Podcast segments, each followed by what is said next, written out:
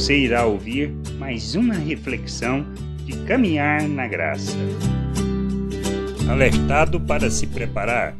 Em Atos, no capítulo 21, versículo 10 e 11, lemos sobre o alerta que Ágabo, profeta da Judéia, que alertou Paulo sobre o que sobreviria a ele em Jerusalém. Demorando-nos ali alguns dias, desceu da Judéia um profeta chamado Ágabo, e, vindo ter conosco, tomando o cinto de Paulo, ligando com ele os próprios pés e mãos, declarou: Isto diz o Espírito Santo: Assim os judeus em Jerusalém farão ao dono deste cinto e o entregarão nas mãos dos gentios.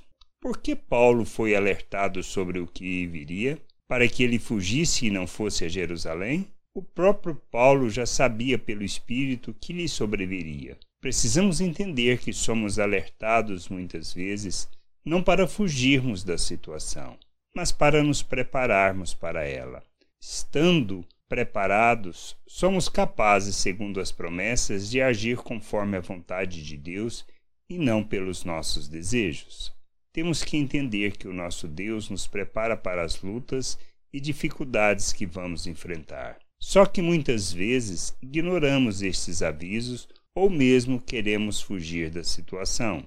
Não devemos fugir, mas podemos ter a mesma atitude de Paulo, pois, mesmo sabendo disso, estava cada vez mais convicto que precisava ir. Somos chamados não para fugir das situações que temos que passar, mas para passarmos por elas revelando o reino de Deus, manifestando as virtudes e os valores eternos. Por isso, precisamos não só estarmos prontos para toda e qualquer circunstância, mas, quando alertados, nos prepararmos para passarmos por tudo segundo o desejo de nosso Deus para o nosso amadurecimento e para que nós revelemos o seu reino, sua vontade e sua glória diante das pessoas, testemunhando acerca dos valores eternos, que possamos entender, compreender e nos sujeitar à vontade de nosso Deus. Graça e paz sobre a tua vida. Amém.